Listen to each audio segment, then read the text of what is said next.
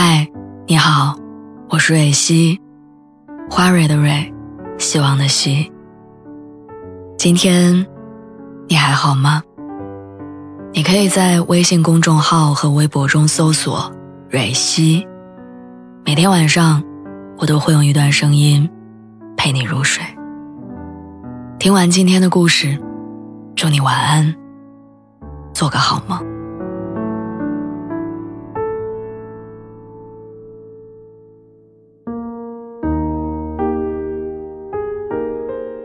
真正的友情，就是无论多久不联系都不会改变。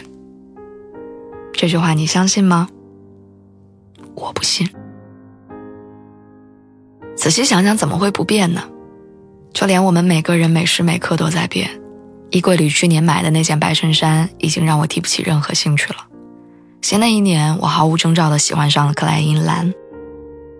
上个月我还在跟朋友安利的电视剧，这个月弃剧了。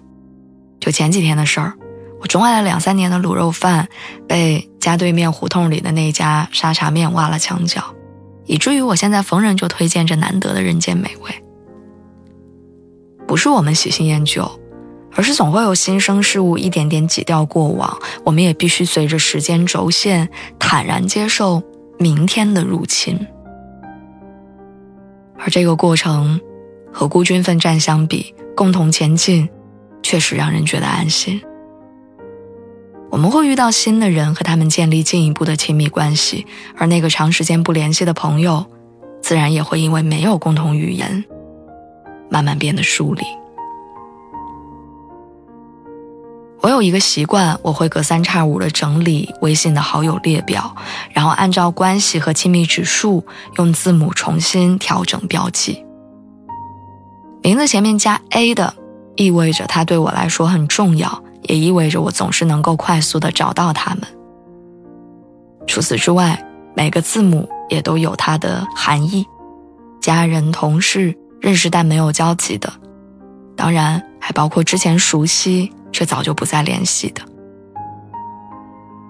比如我的一个室友，曾经他是我的 A，睡在一张床上能聊到天亮。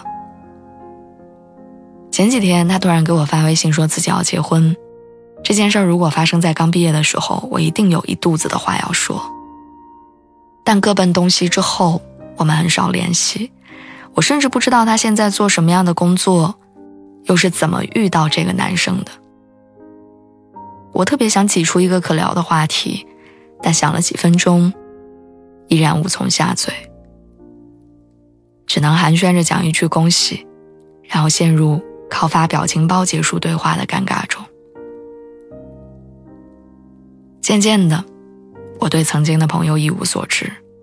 我不知道他热衷于什么，选不到合适的话题交流，很多梗，我们彼此都不再接得住。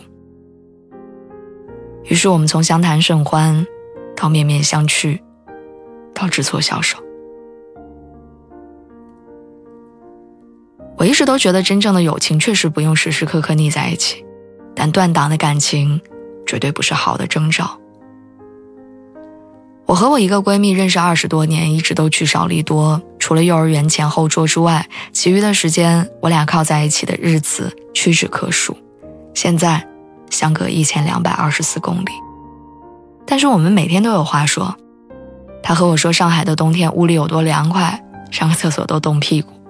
我和她吹嘘北京的冬天有多舒服，暖气一来，我可以悠闲的啃好几根雪糕。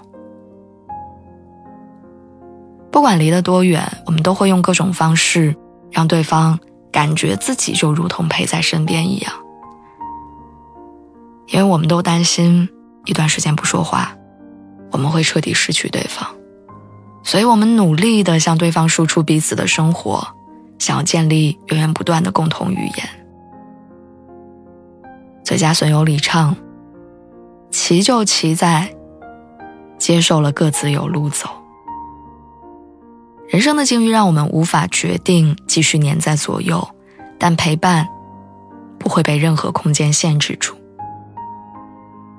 我听到他喜欢吃公司楼下的小馄饨，就知道他的口味没变。他听到我在下班后买了一束花儿就猜对了，那是百合。请你一定要记得，不要让你的友情断档，不要遗憾弄丢任何重要的人，哪怕只是一句“今天我这儿的天气真好”，也要让他感受到你在。